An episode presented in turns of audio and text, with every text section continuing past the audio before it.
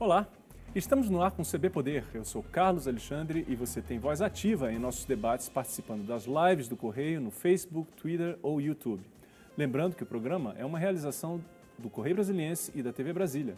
Aqui no estúdio comigo nós recebemos o deputado federal eleito por Minas Gerais e candidato à presidência da Câmara, Fábio Ramalho, do Partido Movimento Democrático Brasileiro, o MDB. Deputado, seja bem-vindo ao nosso programa. É um prazer recebê-lo aqui. Eu queria fazer a, começar a nossa conversa é, com a seguinte pergunta: é, os candidatos favoritos à, à, à, eleição têm falado muito da questão da independência do, do, do, Congresso, da, da, Câmara, etc. E tal. Mas o senhor disse que essa tal independência ela só acontece da porta para fora. Né? Eu queria saber por quê. Qual a explicação para isso? Primeiro, Carlos Henrique, é um prazer Alexandre, estar. Carlos Alexandre, é um prazer estar aqui. Uhum. Tá? Eu quero primeiro levar minha solidariedade às pessoas que perderam entes queridos agora nessa, nessa pandemia, tá? E espero que a vacina venha bem rápido para vacinar o povo brasileiro. Antes de mais nada. Né? Antes de mais nada. E desejar a todo o povo brasileiro é, muita saúde nesse ano e muita prosperidade. Eu quero afirmar que realmente o que, que um presidente da Câmara é? Ele é, ele tem, ele tem que ser imparcial seguir a Constituição e o nosso regimento. Todos nós somos escravos da nossa Constituição. E, né, e ela já reza que nós somos independentes. Já está escrito na Constituição, os poderes são independentes. O grande problema que nós temos é a falta de independência dos nossos mandatos dentro da nossa casa. Quando você vê uma, uma, uma campanha de uma candidatura a presidente da Câmara que deveria, deveria estar no contexto dos parlamentares, ela tem toda a influência externa de governadores, de grupos econômicos, dos bancos da Faria Lima, do mercado financeiro. E você vê que com isso a gente passa a não ter uma pauta própria. Os parlamentares são 513. Na sua maioria, quase 500 são pessoas que eles tratam com muita discriminação entre baixo e alto clero, quando todos são iguais. Todos foram eleitos pelo povo brasileiro para representar para representar no parlamento este povo e para que a gente possa construir para o Brasil uma pauta necessária, principalmente neste momento, onde você vê uma briga de dois grupos fortes que se dizem favoritos para, para vencer uma eleição. Um tem 350 votos, o outro tem 320. Uhum. Já faz 770. Tem eu, candidato, que tem uma votação expressiva. Tem o, vai ter outros candidatos, o novo deve ter tem candidato. mais eleitor do que Câmara. Né? É, então vai, vai, vai ter, nós vamos ter que arrumar mais, vamos ter que arrumar mais duas câmaras para dar, para dar conta de tanto tá. eleitor. Né? O que eu posso afirmar a você é que eu tenho feito um trabalho conversando com cada parlamentar. Uhum. Hoje, a gente, eu, quando eu vejo você ir ao governador de cada estado é. para conversar com a bancada, você vê uma interferência externa. Aí depois, o parlamentar está lá dentro. Sim. Quando ele tiver que conversar com o presidente, ligar com o presidente, levar uma pauta dele, ele vai ter que ligar para o presidente do partido dele, ligar para o governador do estado dele, para saber se o governador, uhum. se, o, se o presidente irá receber. Como eu penso ao contrário. Quando o governador for pedir uma pauta ao presidente da Câmara, ele tem que comunicar aos, aos parlamentares daquele estado que o governador está querendo uma pauta uhum. e que, com isso aí, possa vir junto com o governador a sua bancada. Uhum. Porque quando você faz uma pauta só do presidente com o governador, fica imaginando que só o governador que resolveu, só o presidente junto com o governador é que resolveu o problema do seu estado, principalmente essa questão de nivelamento que nós tivemos dos estados, que foi resolvido na Câmara, mas foram resolvidos pelos parlamentares que votaram. Hum. Então você tem que, você tem que, você desempodera Exato. A maioria dos parlamentares empodera um só e uns poucos líderes, e com isso aí o que, que acontece? Fica uma relação desequilibrada. Fica uma, uma relação desequilibrada. Fica o deputado sem, sem ter prestígio com o seu governador, se ele, tem, se ele tem alguma solução, se ele tem alguma demanda, o governador não vai, vai, vai ter que, ele vai ter que ir atrás do presidente para ligar para o governador do estado dele, para falar com ele porque nós temos é que empoderar todos os parlamentares. Eu, por exemplo, quando, a partir do momento que eu fui eleito, governador vai, me pede uma pauta, eu atenderei, mas junto com a bancada de cada estado. Porque não, hoje o que, que acontece? Você vê os candidatos saindo daqui de Brasília e indo a todos um os estado, estados. Vai para outro. Aí faz depois, campanha mesmo, né? Faz campanha. Depois. Como se fosse voto popular. É. Né? Depois, depois, eles não voltam lá mais. não voltam nos estados. Porque o que eu quero é uma Câmara itinerante. O que é uma Câmara itinerante? É o presidente sair daqui, encontrar com a bancada de cada estado, em seu estado, discutir os problemas. Eu já fui coordenador de bancada, chamo o coordenador da bancada daquele estado, que é o coordenador de, de Minas Gerais. De né? Minas, por, uhum. durante sete mandatos. Fui vice-presidente da Câmara. Uhum. E sempre pautando pela Constituição e pelo regimento interno, por todas as vezes que eu presidi. Então, o que, que acontece? Imparcialidade. O presidente só tem que ser imparcial, mais nada. Então, o que, que quando você quando você sai daqui com a Câmara itinerante, uhum. você vai levar, vai ter, um, vai ter o um compromisso de escutar os problemas de cada Estado. Porque quem conhece o Estado inteiro são os parlamentares daquele Estado. Exato. Pode ter uma reunião com os parlamentares, os parlamentares irão convidar o governador para estar presente, vai convidar os prefeitos para estar presentes, os, prefe... os vereadores, convidar é, os deputados estaduais para estarem presentes numa uma reunião da Câmara Federal em cada Estado. Uhum para que juntos ali saia as reivindicações e que a gente trabalhe as soluções das reivindicações. Se construa um consenso. Né? É. Consenso e que também uhum. possa a gente levar soluções. O senhor falou em discriminação. De que forma acontece essa discriminação? Hoje, a maioria dos parlamentares são tratados lá dentro como ninguém. Eu sou um ninguém, outro é ninguém, porque quem, fica o protagonismo só do presidente da Câmara e dos grandes líderes. No início do ano passado, o que, que aconteceu? Nós não tivemos nenhuma instalação de nenhuma comissão permanente. Por quê? Será que a pandemia foi causa disso? Não. Porque nós tivemos a Câmara funcionando. Se ela funcionou virtual, as comissões também teriam ter sido deveria ter funcionado virtual, uhum. e os parlamentares, é ali que eles discutem uhum. os problemas. Hoje, a maioria das coisas que foram votadas, os parlamentares não discutiram. Uhum. A gente votou muita coisa sem saber até o que estava votando, uhum. porque era emergência disso, emergência. Nós, nós não tivemos uma pauta de discussão. Se nós podíamos ter. E, e, e, houve também nisso aí uma falta, um atropelo do regimento. O regimento determina que todas as comissões têm que ser elas têm que ser renovadas, Exato. têm que ser votadas. Uhum. E nós não tivemos isso. Quer dizer, então foi uma Câmara que praticamente se concentrou em relação à pandemia e deixou várias outras coisas de lado até acho que poderia, a gente tinha que concentrar realmente na pandemia. Hum. Mas as comissões teriam que funcionar. Isso, isso, isso, isso não impedia de, de, de, funcionar. Nós tivemos um problema de um atropelo da nossa comissão de orçamento, que não, não, foi instalada porque um grupo queria um candidato, o outro grupo queria outro. Quando um grupo vencia, o outro não, não deixava votar. Nós temos que Resultado, ter impaciência. Não temos orçamento até agora, né? Tem, vota, votamos uma LDO feita, na, feita Ali, nas coxas, Sem, sem, sem ter uma discussão do parlamento. Uhum uma, uma LDO que a gente votou ela porque era obrigado a votar, Exato. ok? Levou ela para o plenário, que isso nunca aconteceu na vida do parlamento. Uhum. Uma, nós votamos LDO, não temos orçamento ainda, é. por causa de uma falta de respeito com o parlamento. Uhum. É isso aí, falta de respeito. Uhum. Tem duas brigas que se brigam Exato. e que inviabilizam o trabalho do parlamento. E isso aí, que, que acontece? A cada dia o parlamento é mais mal avaliado pela população brasileira, que tem razão, razão imensa. Este parlamento tem que ser um parlamento harmonioso. Uhum. Ele tem que respeitar a Constituição, tem que respeitar mas, a independência. Mas, deputado, não é. Falando, estamos falando de um, de, um, de um poder que tem 513 representantes. Não é natural haver divergências, brigas, disputas? Olha, a divergência de disputas é natural. O que não é natural é a, o presidente não ser imparcial. Hum.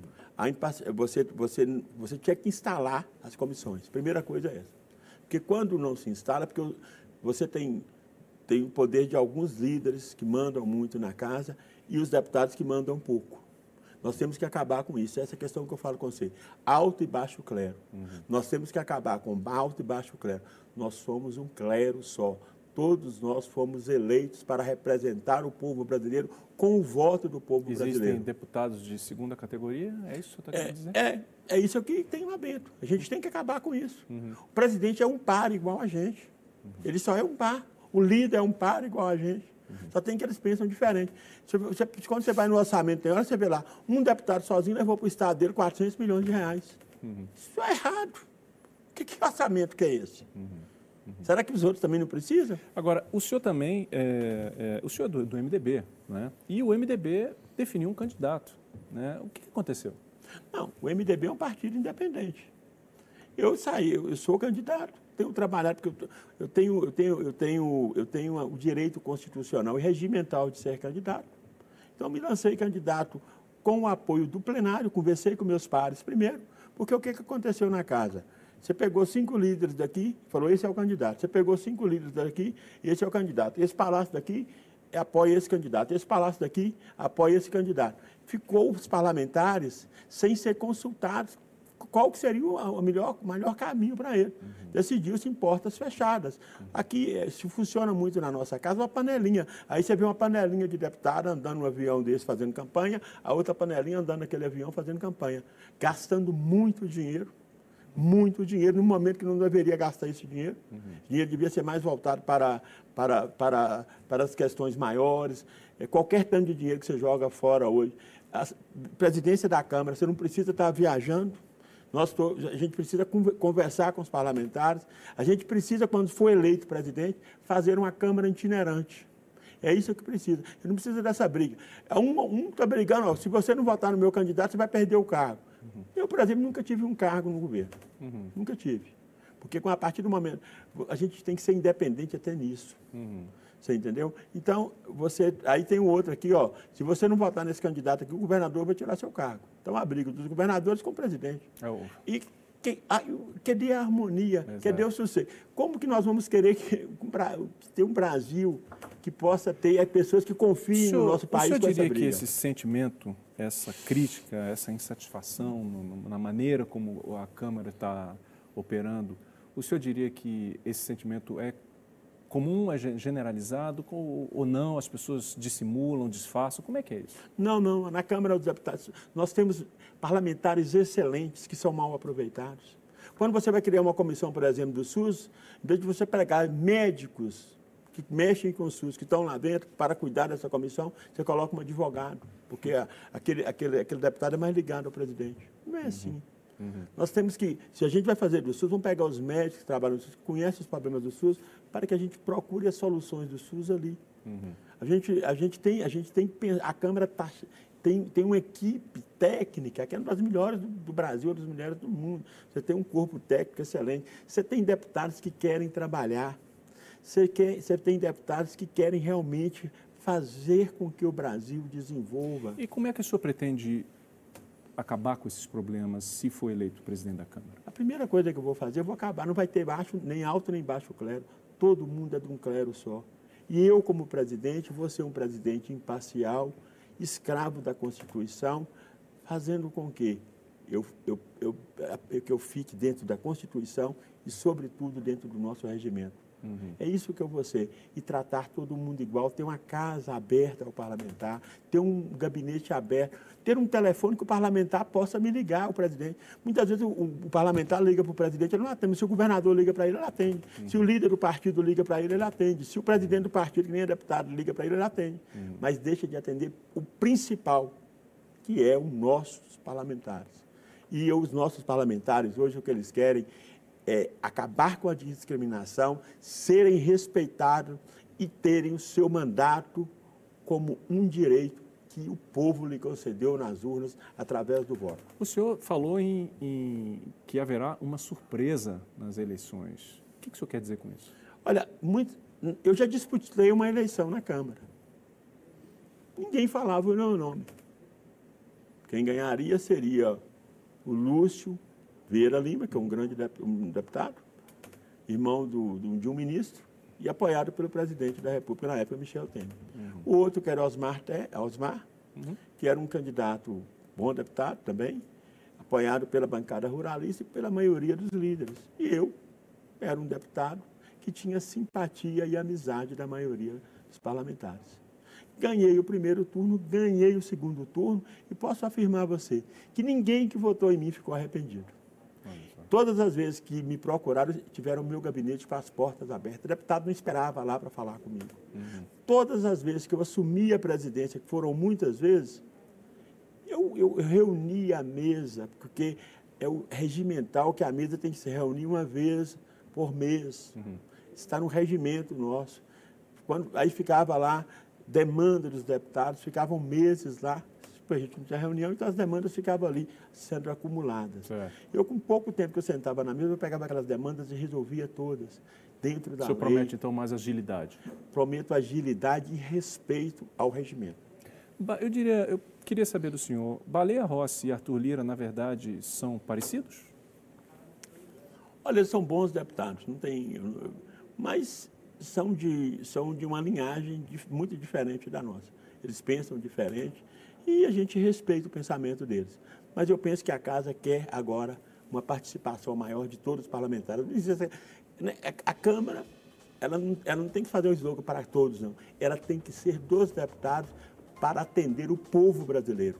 Uhum. Ela é casa do povo. Não está havendo democracia, então, na Câmara? Eu acho, eu penso que não. Nós vivemos dentro de uma ditadura.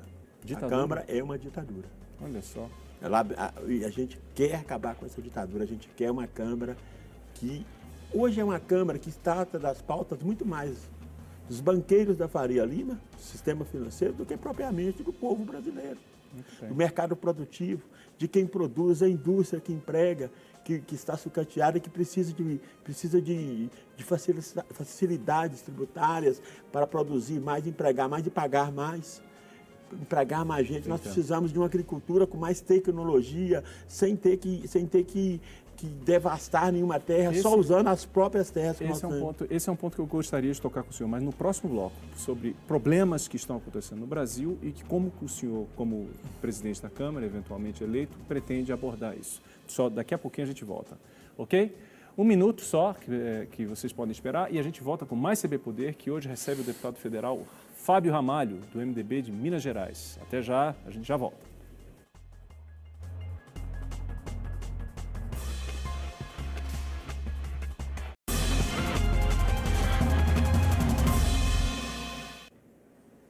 Estamos de volta com o CB Poder, que recebe hoje o candidato à presidência da Câmara e deputado federal Fábio Ramalho, do MDB de Minas Gerais. Deputado, eu, eh, nós falamos muito no primeiro bloco sobre os problemas internos da Câmara, a questão da falta de participação, a, dificuldade, a imposição, né, o, o sistema que impõe muita vontade de certos grupos. Mas, paralelamente a isso, existe a realidade. A realidade está ali fora e que cobra providências não só do, do, do, do parlamento, mas de outros poderes também.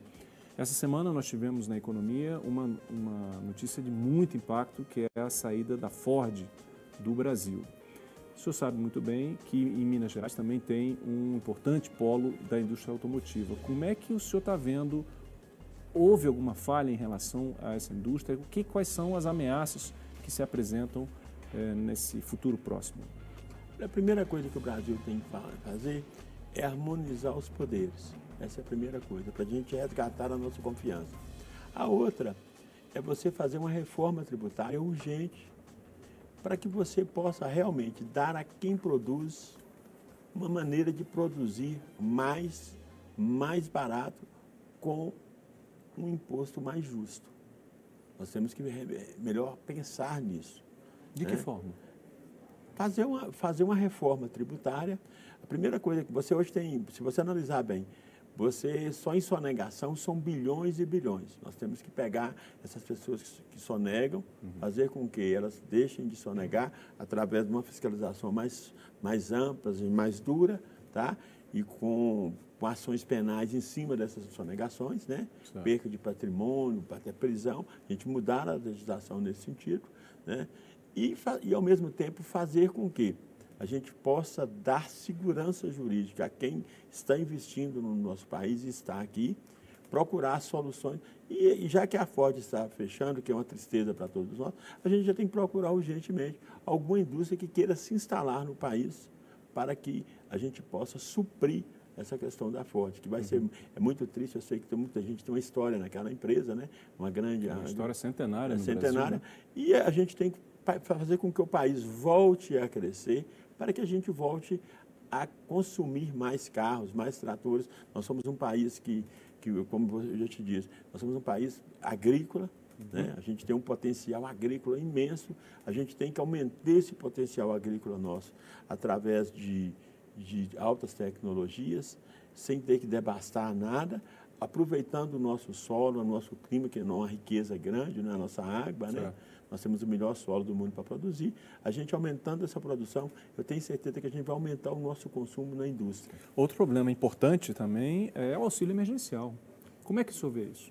Olha, auxílio emergencial é auxílio comida. Neste momento a gente tem que falar em comida. Ou nós, nós, nós vivemos uma pandemia. Em pandemia não existe teto de gasto.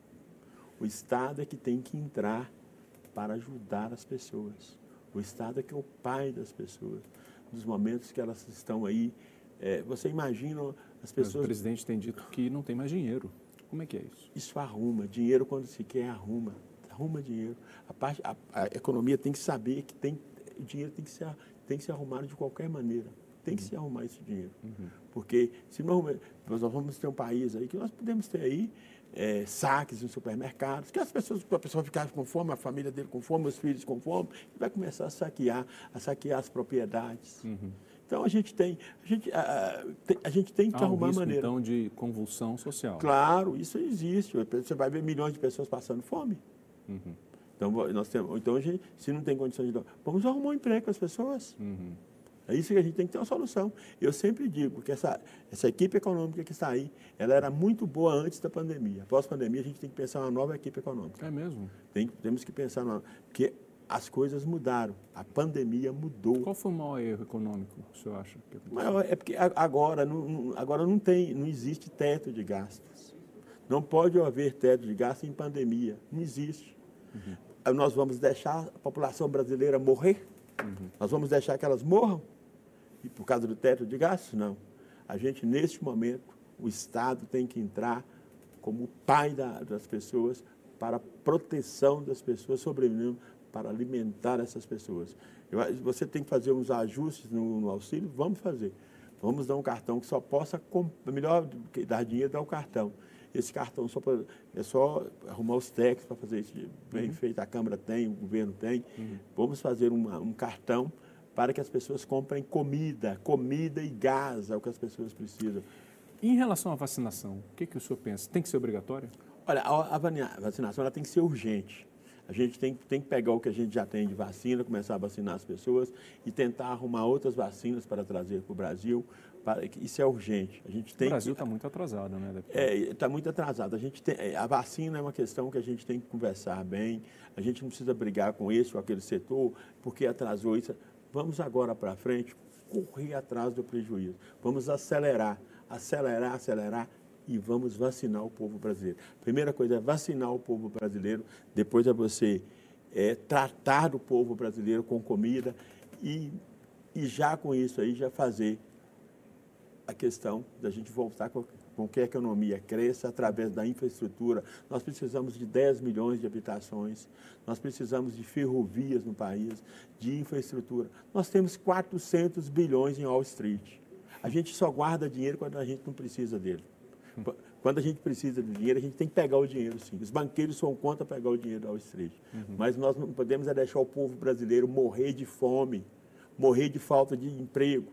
Nós temos que pegar esse dinheiro e colocar ele para dar soluções para o nosso país, fazer com que a gente tenha, escoa a nossa mercadoria com mais, com, com, com mais barata, a partir do momento que a gente faz ferrovias, faz melhores rodovias. Uhum. Isso aí vai dar lucro para o nosso país. Uhum. É através do dinheiro, dinheiro, é como se diz, dinheiro é, dinheiro é, é para gerar emprego para as pessoas, não é para gerar juro, não. Nós não precisamos ficar lá no Wall Street é, gerando um jurozinho e pagando um juro alto aqui. Certo. Então, acho que agora chegou o momento, a gente precisa pegar, deixa uma parte do dinheiro lá, já que tem que fazer alguma segurança, trazemos a metade desse dinheiro. Qual é, o senhor diria que, qual é a, o assunto mais urgente que precisa ser tratado nessa volta do Congresso? Vacinar as pessoas e procurar arrumar um recurso para, sobre, a sobrevivência delas. E a segunda coisa é fazer a reforma tributária para que a gente possa dar a quem quer produzir neste Brasil, a, principalmente a indústria brasileira, a agricultura brasileira soluções, soluções tributárias que eles possam produzir mais. Possam gerar mais emprego. O que o Brasil precisa nesse momento é gerar mais emprego. São milhões e milhões de desempregados e eu posso afirmar a você, chegou este momento é tratar primeiro do povo brasileiro. Uhum. Nós temos que tratar dele. Nós, nós, não podemos deixar os nossos compatriotas morrerem é, de falta de, de, vacina, de falta de, de comida. Uhum.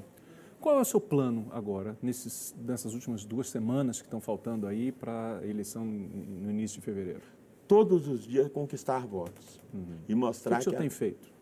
Conversado com o parlamentar, com cada parlamentar conversado, conversado e dialogado. Uhum. É isso que eu tenho feito e é isso que eu vou fazer. Todos os dias conseguir dois, três, quatro, cinco votos. Aonde tiver um voto, eu vou tentar convencer. Quantos votos o senhor tem? Eu vou ter os votos suficientes para ir para o segundo turno e no segundo turno eu sou uma, serei um candidato imbatível, vocês bem sabem disso, e vou vencer aquela eleição e vamos fazer uma casa de um clero só, uma casa onde vai respeitar os parlamentares, vamos empoderá-los, vamos dar aos parlamentares o poder que as ruas deram a eles, através do voto, que o eleitor deu ele através do voto, para que ele possa exercer o seu mandato livremente e que a gente possa ter uma pauta para oferecer para o nosso Brasil, para o nosso povo e fazer daquela casa a casa do povo, não a casa de algumas grandes corporações e do sistema financeiro, mas sim uma casa de quem quer, quer produzir, uma casa de quem quer, sobretudo, fazer com que o Brasil saia dessa crise e encontre emprego para esses milhões de brasileiros que estão desempregados. Muito bem. Eu agradeço a sua presença aqui, deputado, no nosso programa de hoje. Foi um prazer receber aqui. Eu conversei hoje com o deputado Fábio Ramalho, do MDB de Minas Gerais. É um dos candidatos para é, a eleição à presidência da Câmara, que está prevista agora para o início de fevereiro.